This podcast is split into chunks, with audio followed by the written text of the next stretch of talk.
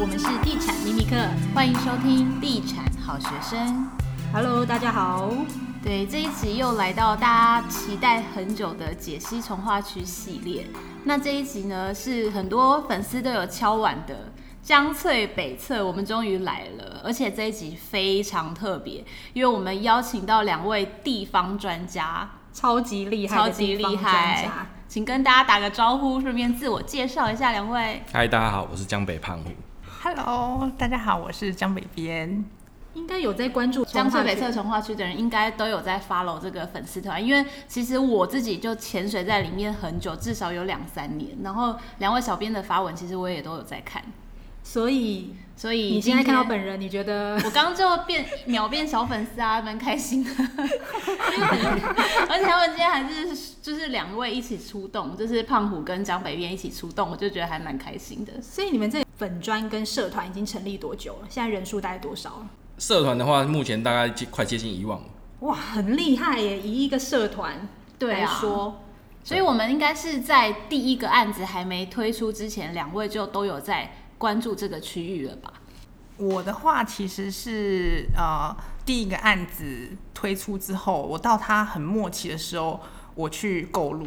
所以我是从那个时候，二零一七年的三月购入之后，然后呢，我才开始关注这个从化区的发展。但是那时候我发现呢，就是说很多的从化区都有自己的脸书社团，可是江翠北侧没有。那我考虑了很久之后，我才在二零一七年的八月二十七号，我都还记得很清楚，就现现在已经三年多了。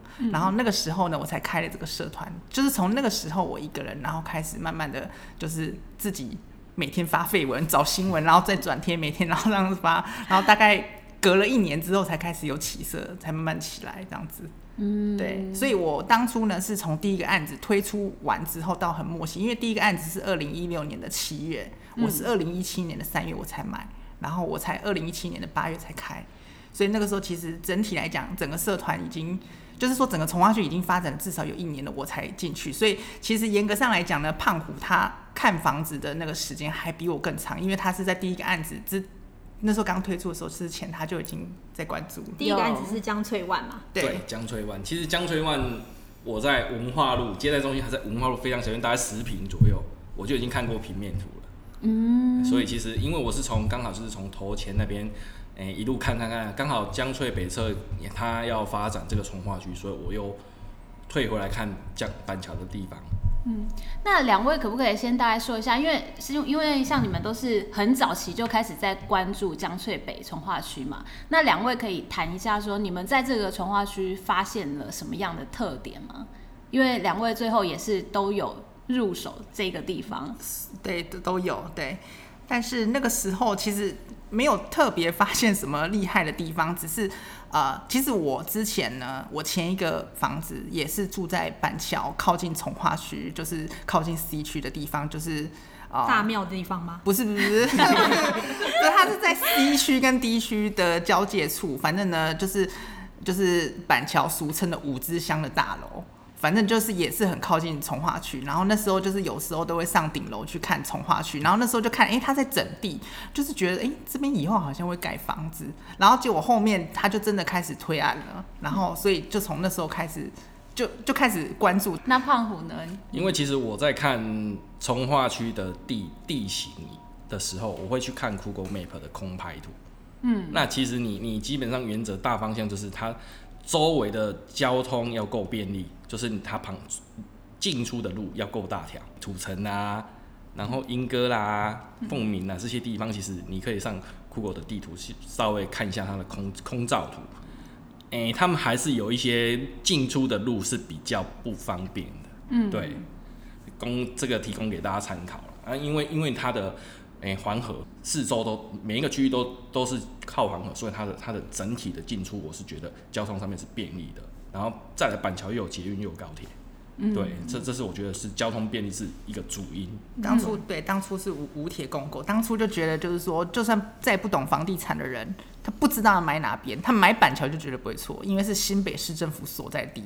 板桥其实已经没什么速地了，就唯一一块速地就是江翠北侧从化区，所以不知道买房子要买哪里的人，其实就压板桥就对了，绝对不会买错。因为我觉得那时候蛮有趣，就是在二零一六年的时候，那时候江子翠第一个案子就是江翠湾，对，后来再来就是连上的案子，对对对。然后那时候呢，其实建设公司就跟我聊说，其实这这个案子它是几乎是破盘价买的，因为周边的中古屋行情都比现在他们新案贵。然后那时候其实我就觉得这一区应该未来会是推案的战场。是。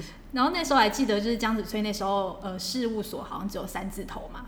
那个时候江翠湾的时候事务所有三字头。对。然后到现在呢？演唱会翠也有。对，我上礼拜刚去那个就是中泰的案子，嗯，非常的贵。对。其实我二零一三到二零一五是住在黄昏市场旁某一栋大楼，我住在那边。嗯，那时候那边的中古屋，二十年的中古屋，一平的成交大概落在快接近六字头。所以那时候江子翠推出这个四字头的时候，我就觉得它未来应该蛮有机会的。就整体就等于是建商让利嘛，那那就是哎、欸，重划区本来的发展就是需要时间，那往往大家都会担心，哎、欸，它未来会不会有有什么问题？而且刚好他推出的时间又又在政府。介入打房的时时间点，没错。所以其实大嗯，很多人四字头都不太敢去看房子，去去接触这个房地产。因为那时候建设公司其实也是一个让利的心态，因为他也是在测试市场的水温，所以他也不敢开高价。加上那时候其实景气真的非常非常的差。那时候没有人想要买房子，嗯、所以建设公司他会想要用四字头这个单价去吸引购物客的那个目光，但是没想到呢，时间过了四年之后，我们有听说就是那个河岸第一排的案子，高楼层有破七字头，你没有听说过吗？成交破七，成交破七的话，我是还没听到，但是我知道成交是绝对破六。我们是有拿到内部的消息，就是说高楼层面和有破七。你回去反看。国差，他在二零一七年有亲戚的妹妹买，他在二零一七年年底的时候推的第一个案子，他的面额就已经接快接近六了。嗯。嗯，对，所以其实嗯。没有他他不是他不是只有接近六，他国差棚，大 家都应该知道是哪个案子。你们不如直接说出来算了。其实我们都知道，前面就是国泰，包括东腾，对等等的那些案子，他们当时推出的时候，基本上也是短时间就 clean 了。对，对那个价钱也非常的贵。那时候我就跟 Sam 说，我觉得江子翠这个价钱，我觉得好贵哦。第一个是。江子翠其实从化区它水岸第一排，它其实是有高架的，有六四高架墙。对，它那个高架跟我们一般看的水岸的豪宅其实不太一样。一样对，所以那时候我就觉得第一排或者这个价格，其实我心里是蛮有疑问号的这样子。对对对对，那今天其实我们也很想知道说，你们自己在这四年看到这个从化区的发展，A B C D E F G 这几区，你们自己最看好哪一区？以地图方向来看，就是 D E F。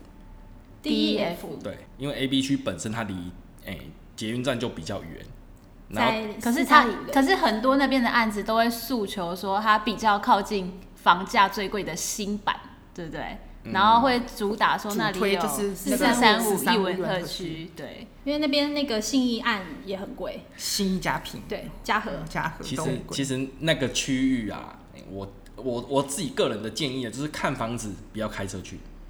一定要骑摩托车。哎、欸，这是什么？为什么要骑摩托车？因为你骑摩托车，你才能知道哪边有巷子可以走，哪边是死路。嗯，对你，你才能知道说，因为你你开车，你一定是走大条路嘛。中正路它是一个很可怕的路，我自己是不走中正路，太塞，对不对？对，它路太塞，然后公车太多。嗯，对，所以其实你在走那边的时候，你会有点困扰啦。嗯、那其实这个交通的便利性，其实是看哎、欸、自助客自己的需求。他能不能接受这一这一个区域环境？因为我也有曾经去过 A B 区那边的案子，他就是主打说公车路线很多，要去哪里都可以。就是台北的公车之王三零七总站 就设置在那边。三零七好长哦。对，三零七真的真的是 台北路线好长，全全大台北做到怀疑人生。对，班次最多的那个路线，路线最长。三零七的公车其实你从中和。一路到板桥的话，你会看到，嗯，他一次会来两三台，还蛮有趣的。对，他真的真的班次很多。所以你们自己是比较看好第一区的部分，就对。我我，自己的话是，我早期一开始比较看好第一区，但是我现在呢，就是说我我入住了呃，就是江翠北侧之后，我自己觉得 C 区不错。哎，因为、欸、因为我我知道为什么我们会黑吗？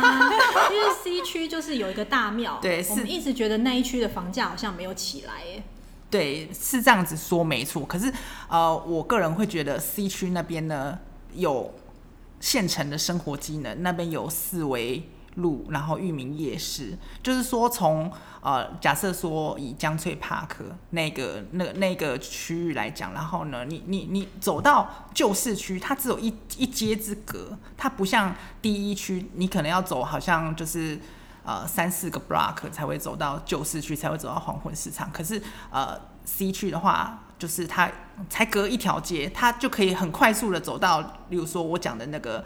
那个五之乡社区楼下 B one 就有全联，然后再走走一呃走一两条街就可以到四维路，然后那边有银行啊，然后有呃就是电信公司啊，然后便利商店很多啊，然后也有裕民夜市。裕民夜市就是如果你没有去逛过的话，其实它什么东西都有卖，它也有很有名的，就是呃有有有上过部落文的那种咸水鸡。然后 就是呃，那那个咸水鸡名字我忘记了，不要 对，可以私信我们，对，可以搜寻一下，就是呃那个裕民街的那个盐水鸡，大家就可以找到我。忘记也是有有一个小笼包，上次有上过新闻，然后还有一个牛排馆被被小偷偷了，那个小偷自己去煎牛排。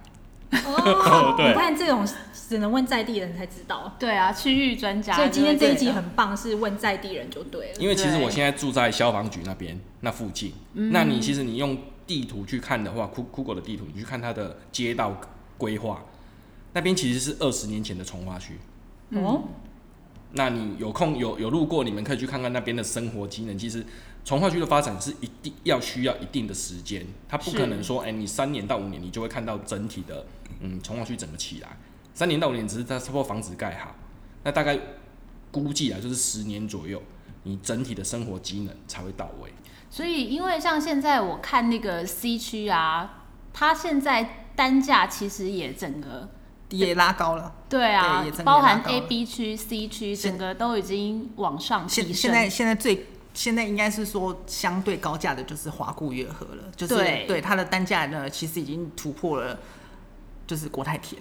我之前有一度有点觉得它是不是 C 区卖第一价？哎，就是它刚开案的时候，是是是这样。因为国泰田我自己就有去看，对，它那时候我真的很心动。只差是是只差在，因为我我的需求就是两房，是，嗯，只差在它是单面采光，哎、哦，所以我后来犹豫了，但是犹一犹豫之后它就没了。对，没错，那个时候它真的是卖的，就是强强棍，真的是卖的很好。我我不禁也想要分享一下，我也有去看过东藤，我也是犹豫了一天，它就再见了，就没 没有了。因因为现在以江翠北来讲啊，小小房小宅。大概就是二十出头平到三十平之间的房子，它有一定的稀有性，很多人在找哎、欸，对，很多人在找。但是我有发现，其实今年开始江翠北也走向换屋的市场，因为它的总价变高了，对对，对，它的平数变大，嗯，然后单价也变高了。嗯